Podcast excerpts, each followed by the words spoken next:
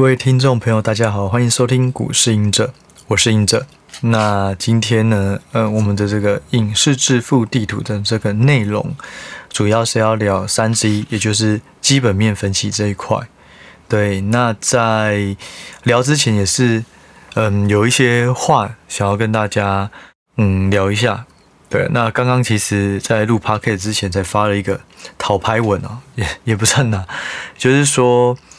呃，自己这几天的有一些想法，因为真的是太忙了，就是真的非常忙。就是我随以前的可能 podcast 我在三天或者两天之前我就已经准备好所有资料，但是现在几乎都是当天当下的前二十分钟，我才把所有资料准备完成。对，就是真的很忙。然后就是，当然是说有很多通告，那每一个通告基本上都会有制作人或是。的节目的一些负责人会跟你呃蕊一下，你要你的脚本是什么，我们要聊的是什么，然后都会需要一些前置作业时间，然后录录影的当下也都需要时间，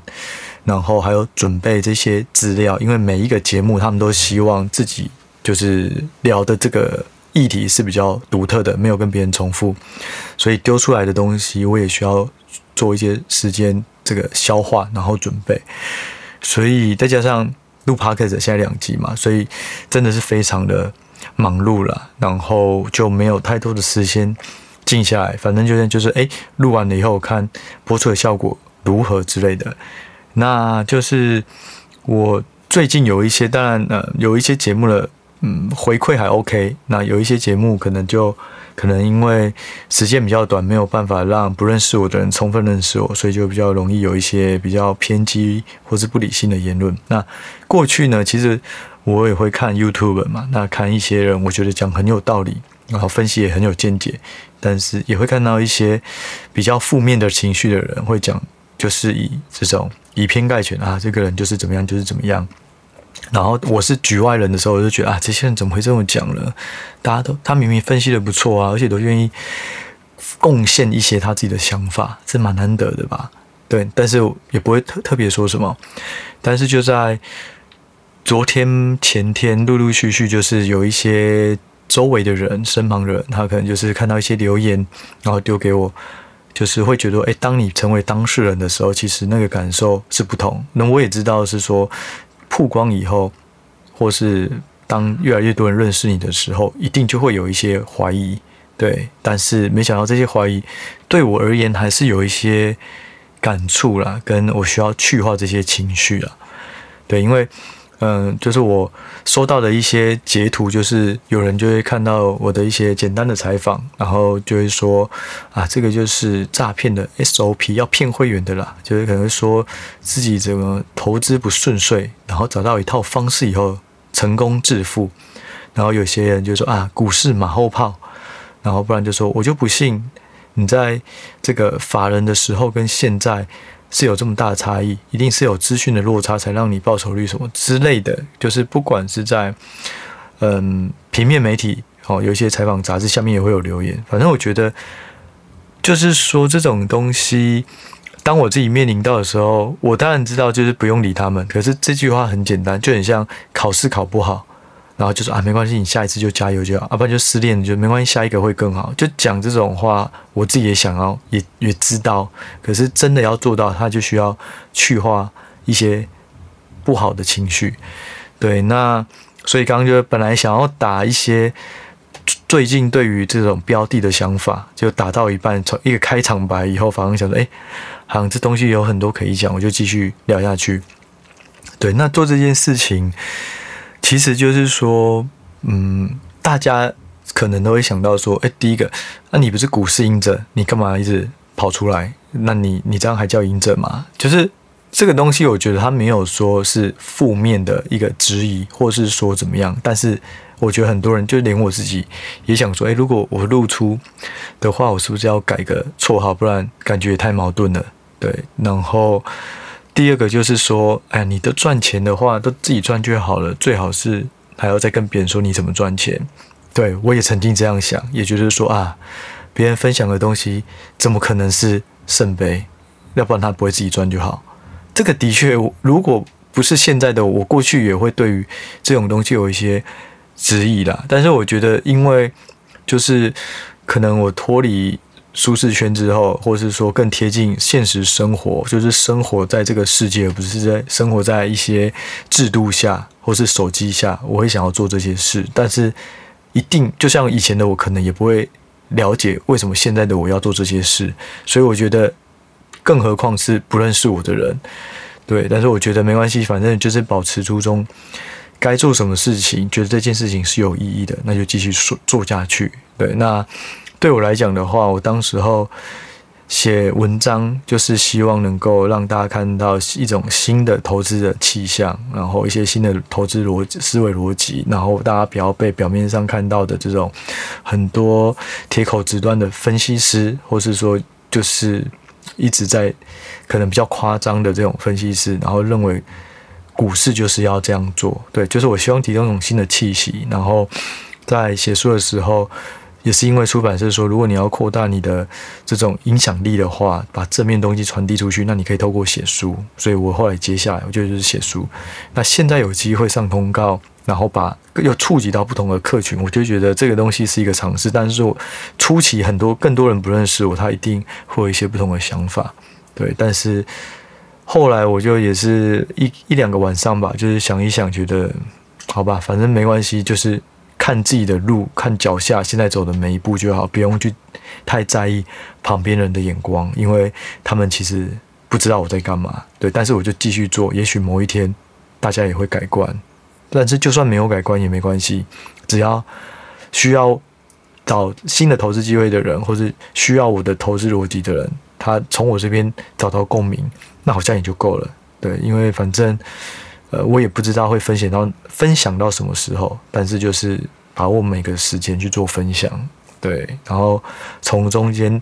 得到自己的一些满足感吧，就是对，就是。一些使命或者帮助别人的满足感，那当然最后面也许因为这些帮助或怎么样，会有更多的商业机会，或是赚到更多钱，也许有，也许没有，我也不知道。但是我知道现在做的应该就是正确的事啊，对，所以就是今天稍微讨拍了一下，发现哎、好像蛮 突然就很多人来私讯我，但是我还还来不及看。对，好，那我们就把这种事就先讲到这里。那。我之后还是有很多通告啊，就可能到五月之后会比较轻松。这个礼拜、明后天还有四个通告，下礼拜也还有四个通告。对，那但是我也不会变成固定来宾，因为我觉得这样太累了，而且我自己也觉得，如果在同一个地方一直讲同样的事情，也是比较无聊，就是直接看回放就可以了。对，反正就是阶段性任务，我会把它好好完成这样。那。今天要讲的是基本面嘛，那我稍微提一下两个东西。好，基本面刚好就是搭配一些近期的一些时事啦。第一个就是说，我有看到有一档股票，生技股啊，本来是大家眼中这种佼佼者，然后技术能力也超好，经营团队也超级厉害，但是呢，它的股价很快的在去年吧，可能涨了七八倍。然后就在这个礼拜突然大跌，哦，可能跌最多从高点跌了四成到五成，对。然后从中间呢看到原来有大股东在呃公告要转让持股，也就是要卖股票，对。然后所以这个一公告出来，就把大家杀的措手不及。这个东西就很像回到天国一会那时候，就是。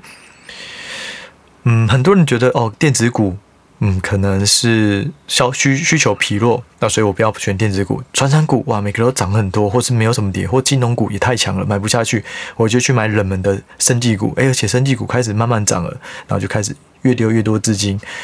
但是因为这家公司毕竟不熟，或是其实对于这个产业没有那么了解，然后突然可能在一个礼拜内就跌四成到五成，就我觉得。然后看到大股东自己在申报，我就觉得蛮蛮蛮蛮可恶的啦，对啊，或是说蛮不可取的，对啊，就是说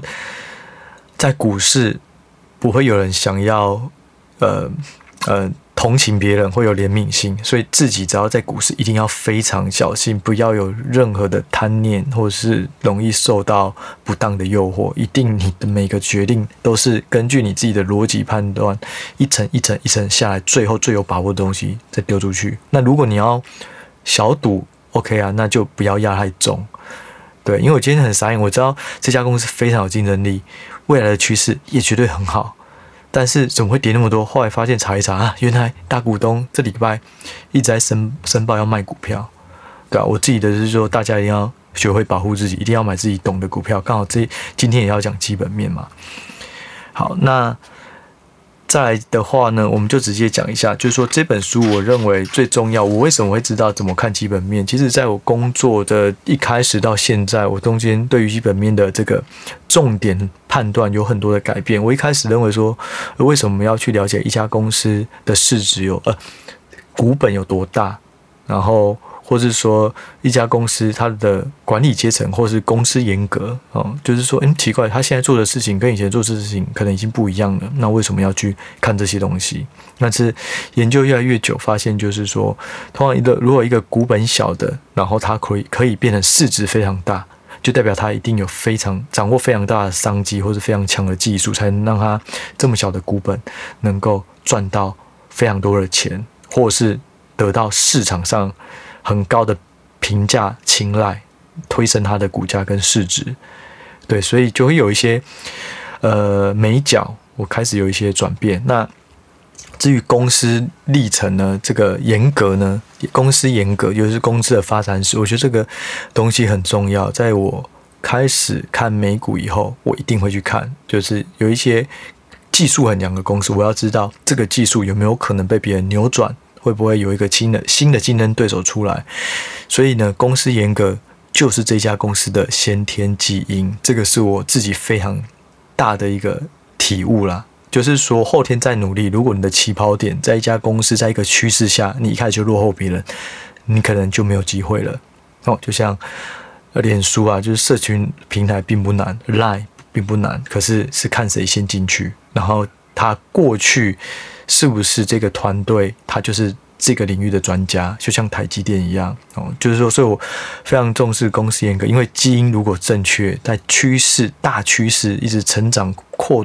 扩大更多应用的过程中，先天发展好的公司就可以占尽便宜。对，所以我后来就发现说，因为我看的是趋势股、影视股，所以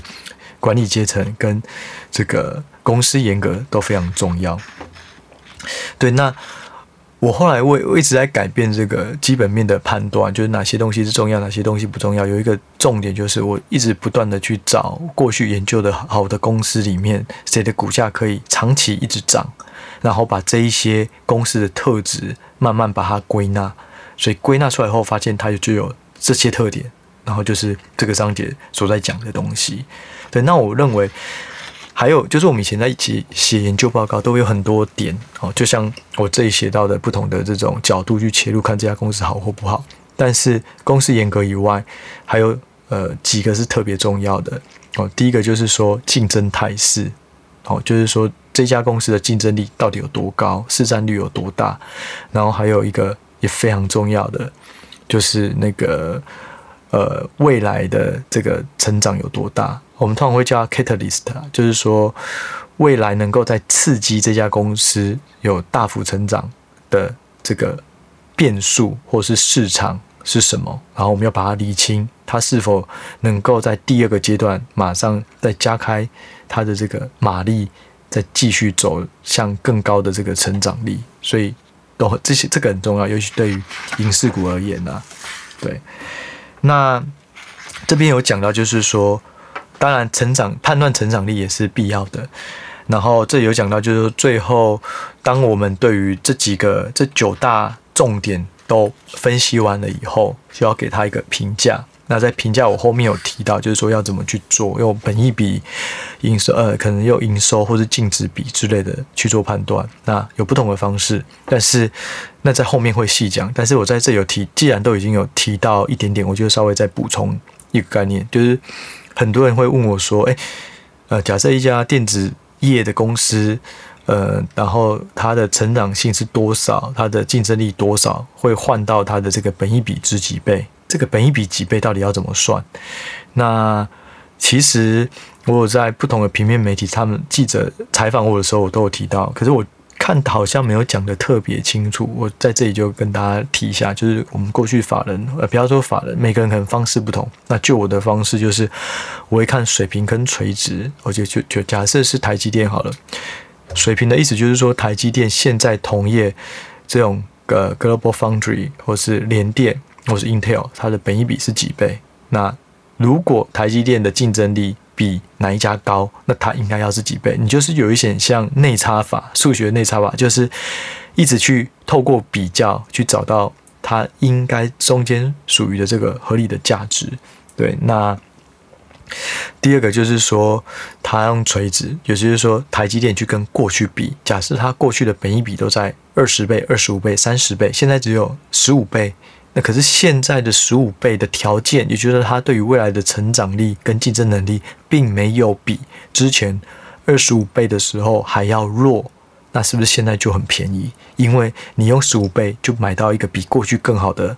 公司或是产品，用这个概念。所以通常我自己是会用水平跟垂直的两个角度去判断这家公司锁住它大致上能够值多少倍。那当然，它有可能是一个区间，也许是二十到二十五倍，那也 OK。那如果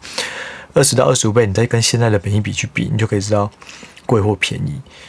对，那这个东西提到就是想要讲一个算是小故事啦，就是说这几天我跟一个朋友聊到，然后他本身也很专业，他也是一个分析师，然后呢，他很看好散热。然后反正他就挑了一家股票，然后就说哇，这家这家公司他非常看好，基本面还有它的竞争力都非常强，我也很认同，因为它真的是好公司。然后呢，他就说他的目标价，我举例啊，OK，六百块。我说哈，怎么可以这么这么高？他今年赚多少？他说二十块。哦，举例啊，举例，二他二十块。我就说那二十块六百六百块的的这个目标价。本一比是三十倍，他说对啊，我说可是同业不是都也才十倍，八到十二倍，他为什么可以给三十倍的本一比，给到这么高的目标价？他说因为这家公司有在做车用相关的这种新一代半导体的这个散热的基板。我说呃，那对啊，那如果是有介入到这种新一代半导体，也许本一比可以给比较高。那我就问他说，那现在车用这一块成长多大？啊，这个基期很低，所以这个成长都是五成一倍、几倍的成长啊，所以给这种三十倍也不为过。然后我再丢第二个问题，就是说，诶，那现在这个车用半导体啊，或者新一代半导体的这个的营收有多高？他说，嗯，不到五趴吧。那这个我觉得这个逻辑就完全就颠覆了，就错了嘛。就是说，如果一家公司它的营收不到五趴，但是你却把它所有的获利都用成长最高的这个产品作为本一比，给它三十倍，就很怪。因为你含金量高的就是那五趴，所以就我们而言，我们过去在分析分析一家公司的时候，假设它的业务有两三块截然不同的业务呢，我们会把它按照等比例去拆，然后每一个业务占营收多少，它这个业务在。嗯，这个同业里面每一笔该给几倍？所以分开给哦，像 Sony 就是 Sony，它就有电视，然后三 C，然后手机，然后游戏，然后有拍这个电影哦。但这些如果你都是用十五倍、二十倍，就很不合理，因为它是落差差异非常大的，不管是产业或是竞争性，所以你应该就是要把。这个呃，假设手鸟了，可能它有分四个事业群，你就要把这四个事业群拆开来，分别给本益比，看营收占比多少，然后加权以后算出来，这个会比较合理。对，这是我刚好遇到的，然后也觉得这个也许会是很多会计算本益比的，或是计算 EPS 预估 EPS 的这些这些读者，他可能会遇到的一个问题，就是他可能呃容易以偏概全，那最乐观的。这个本益比去套到一家公司，对，就我而言的话啦，如果是如果是这个机会，在这家公司，我可能会拿，因为今年假设占五趴，好，明年假设一倍十趴，那我就可能会拿明年的获利为基础，那十趴也就是十分之一去乘上三十倍，那另外的九十趴去乘上散热该有的也许十倍，那这两个算出来的 EPS，呃，这两个算出来分开算出来的这个目标价做一个呃权重，那我就可以得出来。对，如果是我的话会这么做，所以稍微跟大家呃呃解释一下。那再来就是说，嗯，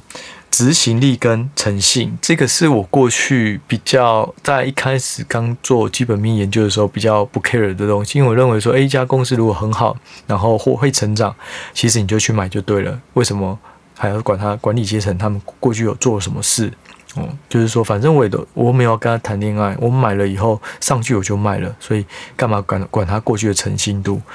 但是。当投资越久，会发现是说，因为我们的所有数字几乎都是拼凑在大家口耳相传，或是法说会口耳相传，或是研究报告口耳相传。这个口耳相传的源头，往往都是公司。那如果这家公司或是公司周围的人或供应商，那不管如何，如果是周围的人或是供应商，他听到的，可能还是因为这家公司所散散散出来的一些讯息。所以，如果这家公司它没有诚信，你可能听到的这个产业成长、公司成长、公司新的产品的竞争力，所有东西都要打折。那一旦一旦打折，它的目标价、它的获利全部也都要打折。所以我们本来只是想想说，诶，我没有跟他谈恋爱，我买了就要卖，结果没想到买了以后就马上套牢，因为表现不如预期。所以，诚信跟执行力非常重要。对啊，那执行力。有高有低嘛，我们就要找合理的，不能给自己的目标都给太低的。对，那呃一定要说这个是有挑战的。可是，在我们往回过去看，他们呃公司公司管理阶层每一次给的这个猜测都能达到哦，那就很好。那诚信也是，就是说不能他过去说过的话，或是他说他想要扩产或发展什么新产品，结果没想到。以这个时间点回头看，发现每次都没有做到，或是延期，那这家公司基本上对于获利的掌握度就会变得比较小。对，这是我自己在基本面的时候，这个所有一些长期以来有一些的体会啦。那再就是说，我在社团其实本来想要了解说大家到底怎么做基本面，然后所以就问说，诶，大家过去怎么做，现在怎么做？然后至少看到好像大致上。回答这些问题的人都没有太大的方向上的问题，大部分人都说：“哎，看竞争力，看趋势。”对，那我觉得也许我们都很相同啊。我们看我们这一群人刚好比较少这种看直利率的这种呃呃族群，对，所以刚好同质性蛮高的。所以我认为，你如果能够回答这些答案，基本上没有太大的问题。选股上应该也可以慢慢找到。如果针对这本书的九个这个。不同的这个角度去切入一家公司，应该能找到不错的。那在选股上没有问题。下一个重点就是要怎么找这个买买卖点，对，那就在下一次会讲。那另外一个问题就是说，当你也知道买卖点，你也知道标的，那更后面的就是你的心理素质要怎么去培养，对，所以这个是更后面的章节会提到的。那大致上呢，今天的这个节目内容就先到这里了，那就下一集再见喽，拜拜。